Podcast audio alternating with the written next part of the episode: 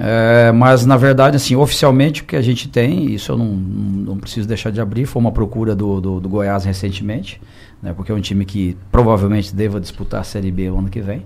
Né, e nós tivemos uma sondagem do Curitiba também, que talvez trocaria o comando né, nessa reta final, já pensando também na temporada futura. E como a gente é paranaense e sempre fomos bem vistos lá também.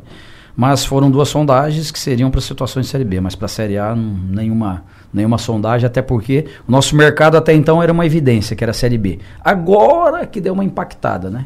Aqui com o Criciúma. Então, nas preferências, com certeza, é a Série A, né?